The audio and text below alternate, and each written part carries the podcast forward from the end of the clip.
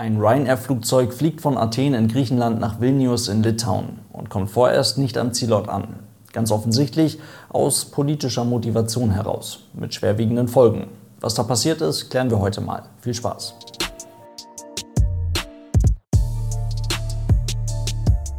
Und damit hallo und ganz herzlich willkommen. Ich hoffe, es geht euch gut. Ihr habt das alle mitbekommen, eine Boeing 737 der Ryanair, genauer gesagt eine 737-800 der polnischen Ryanair-Tochter Ryanair Sun, Schwestergesellschaft der großen irischen Ryanair, war am Sonntag, den 23. Mai, auf dem Weg von Griechenland nach Vilnius in Litauen und sollte dort gegen 13 Uhr Ortszeit landen. Im Luftraum über Weißrussland, also kurz vor der Ankunft in Litauen, erhielt die Besatzung dann aktuellen Informationen zufolge den Hinweis auf eine Bombe an Bord des Flugzeuges. Ein Notruf wurde abgesetzt und der Transpondercode 7700 für eine allgemeine Luftnotlage wurde gesetzt. Berichten zufolge wurde das Flugzeug von da an von einer bewaffneten MiG-29, also von einem Kampfflugzeug, begleitet und die Maschine flog dann nicht weiter nach Vilnius, sondern landete stattdessen in Weißrussland in Minsk. Am Boden wurde das Flugzeug dann durchsucht und einige Stunden später flog das Flugzeug dann weiter nach Vilnius. Allerdings mit sechs Passagieren weniger an Bord.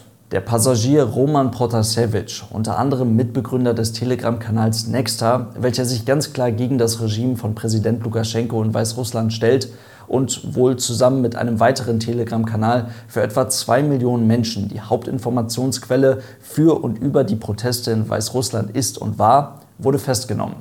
Zusammen mit seiner Freundin. So viel bis hierhin. Die Diskussion darüber in den Medien bekommen die meisten von euch sicherlich voll und ganz mit. Und das ist auch noch ein Thema mit einer ganzen Menge Dynamik. Wir gehen jetzt ein bisschen ins Detail, aber eine Sache möchte ich direkt vorweg sagen. Hier geht es um Luftfahrt, nicht um irgendeine politische Diskussion und auch nicht um die Diskussion, wer jetzt hier gut und böse ist. Ändert aber nichts daran, dass das Thema auch aus reiner Luftfahrtperspektive wirklich hochspannend ist und hier echt noch eine ganze Menge Fragen offen sind, die hoffentlich in den nächsten Tagen und Wochen geklärt werden können. Was aber auch noch ganz wichtig ist, hier geht es spätestens, wenn es dann um das Thema Bombendrohung geht, um Safety und Security und damit um die wahrscheinlich empfindlichsten, aber gleichzeitig auch wichtigsten Themen in jedem Flugbetrieb, auf deren Basis ausnahmslos alle Entscheidungen hinterfragt und getroffen werden. Irgendwelche besonders spannenden Einblicke oder irgendwelche Insider-Informationen werdet ihr von mir, wie immer übrigens, nicht bekommen.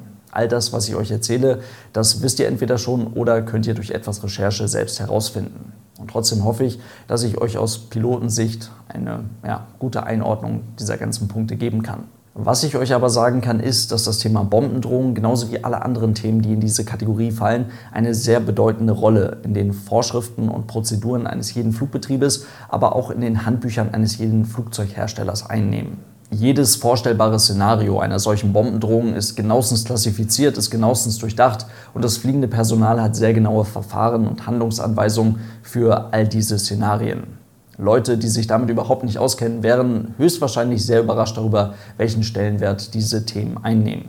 Eventuell habt ihr schon mal was vom risikobasierten Ansatz gehört. Das ist ziemlich genau das. In der Fliegerei ist das seit Jahrzehnten Standard, aber mittlerweile eigentlich seit ein paar Jahren spätestens auch in allen möglichen Unternehmen ein Begriff.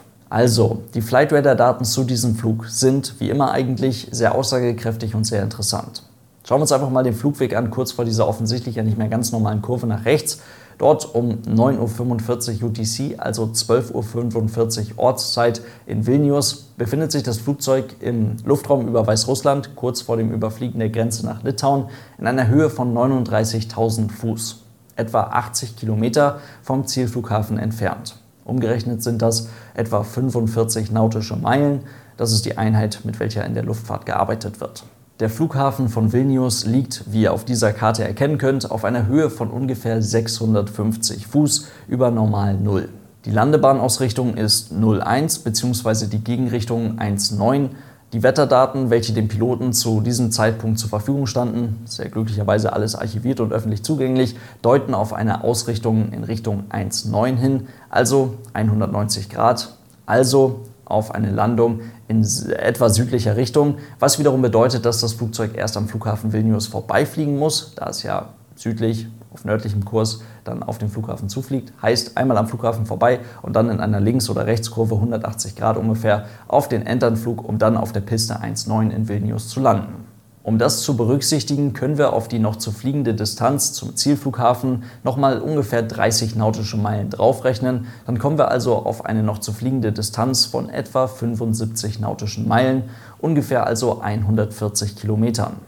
Das Flugzeug befindet sich wie gesagt in einer Höhe von 39.000 Fuß und um mal so einen ganz groben Richtwert dafür zu bekommen, welche Distanz das Flugzeug im Sinkflug zurücklegen wird, bis es dann am Boden unten ankommt, kann man einfach die Tausender der noch zu sinkenden Höhe, also 39.000 Fuß minus die 650 Fuß, die einem der Platz ja quasi entgegenkommt, weil er eben über normal Null liegt, dann kommen wir auf etwas mehr als 38.000 Fuß. Das rechnen wir einfach mal 3, beziehungsweise die 38 mal 3. Dann kommen wir auf 114 nautische Meilen, die das Flugzeug in etwa zurücklegen muss, ohne Beachtung von Fluggeschwindigkeit und Wind. Und das wiederum bedeutet, das Flugzeug benötigt für den Sinkflug nach Vilnius von diesem Zeitpunkt aus deutlich über 100 nautische Meilen, also deutlich über 185 Kilometer. Und das wiederum bedeutet, dass das Flugzeug zu diesem Zeitpunkt für eine Landung bzw. für einen Anflug auf dem Flughafen von Vilnius eigentlich schon viel zu hoch ist. Die Erklärung liefert uns ein jetzt veröffentlichtes Transkript des Funkverkehrs zwischen der Flugsicherung in Weißrussland und der Ryanair Cockpit-Besatzung. Allerdings ist die Echtheit des Transkripts noch nicht bestätigt. Demnach weist die Flugsicherung in Weißrussland die Besatzung bereits 15 Minuten vor dem eben besprochenen Zeitpunkt, also hier ziemlich genau beim Einfliegen in den Luftraum Weißrusslands, darauf hin, dass es für die Maschine eine ziemlich spezifische Bombendrohung gibt. Kann man sich übrigens mal merken, unmittelbar nach dem Einflug in den Luftraum von Weißrussland und damit eben auch unmittelbar nach der Übergabe an die dort verantwortliche Flugsicherung.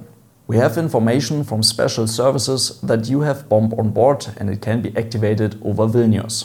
Einige Sekunden später, for security reason, we recommend you to land at Uniform Mike Mike Sierra. Das war die Info über eine Bombendrohung und damit verbunden ziemlich direkt die Empfehlung, in Minsk zu landen.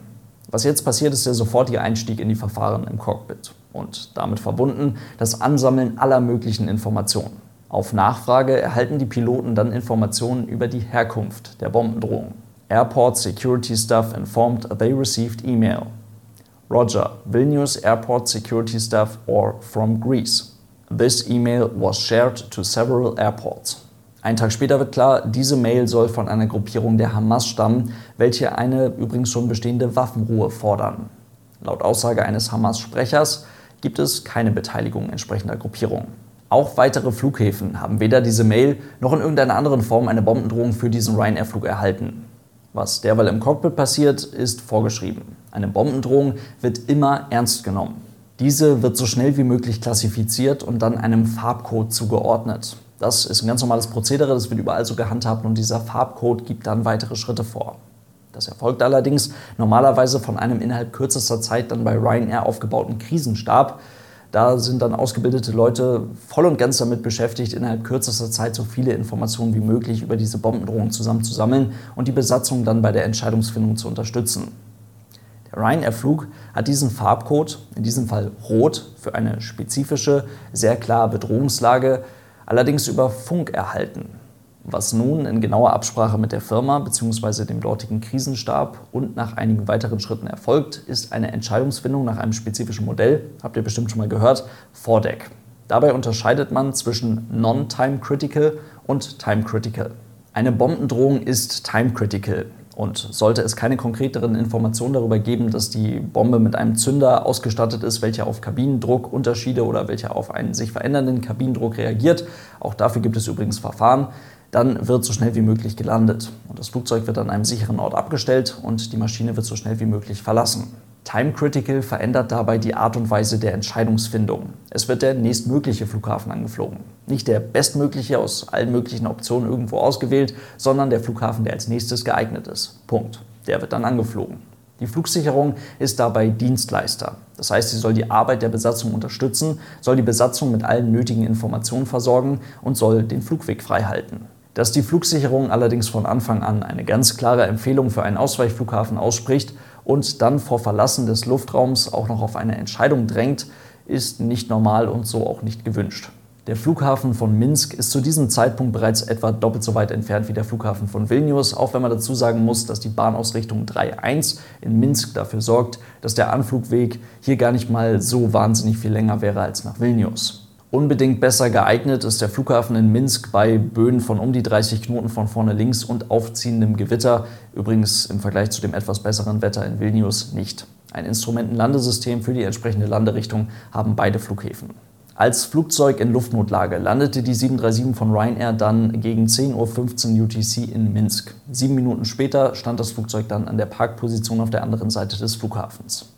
Berichten zufolge soll ein bewaffneter Kampfjet die Maschine dorthin eskortiert haben. Das wurde auch bereits bestätigt. Ist auch erstmal tatsächlich nichts Ungewöhnliches, auch dafür gibt es Verfahren. Ob zu diesem Zeitpunkt die Besatzung des Kampfjets selbst oder irgendjemand anderes mit dem Abschuss der Maschine gedroht hat, ist allerdings noch nicht bestätigt bzw. noch nicht ganz klar. Der Abschuss eines Passagierflugzeuges bei drohendem Absturz mit dann vermutlich noch viel mehr Toten ist hoch umstritten und hierzulande tatsächlich offiziell auch gar nicht möglich, da hierzulande Menschenleben nicht gegeneinander abgewogen werden dürfen. Allerdings in anderen Ländern ist das möglich. Dort können Passagierflugzeuge unter bestimmten Bedingungen abgeschossen werden. Allerdings bei einer ansprechbaren Besatzung, bei einem voll manövrierfähigen Flugzeug mit 127 Menschen an Bord kurz vor dem Überfliegen der Landesgrenze und damit kurz vor dem Ausflug aus dem eigenen Luftraum und einer Bombendrohung wird die Argumentation sehr, sehr dünn. Am Boden in Minsk wurde keine Bombe gefunden und den Rest der Geschichte kennt ihr. Aus Pilotensicht ist tatsächlich so ziemlich alles an dieser Geschichte sehr komisch. Die offenen Fragen gilt es zu klären, aber zum aktuellen Zeitpunkt sieht es tatsächlich, und das ist nicht an den Haaren herbeigezogen, nach einer Flugzeugentführung und dem Verstoß gegen einige Gesetze und zahlreiche Abkommen aus. Das wird noch sehr, sehr spannend. In diesem Sinne soll es das heute gewesen sein. Vielen Dank fürs Zuhören. Ich hoffe, es waren ein paar interessante Infos für euch mit dabei. Wir hören uns hoffentlich beim nächsten Mal wieder. Bis dahin, macht es gut und tschüss.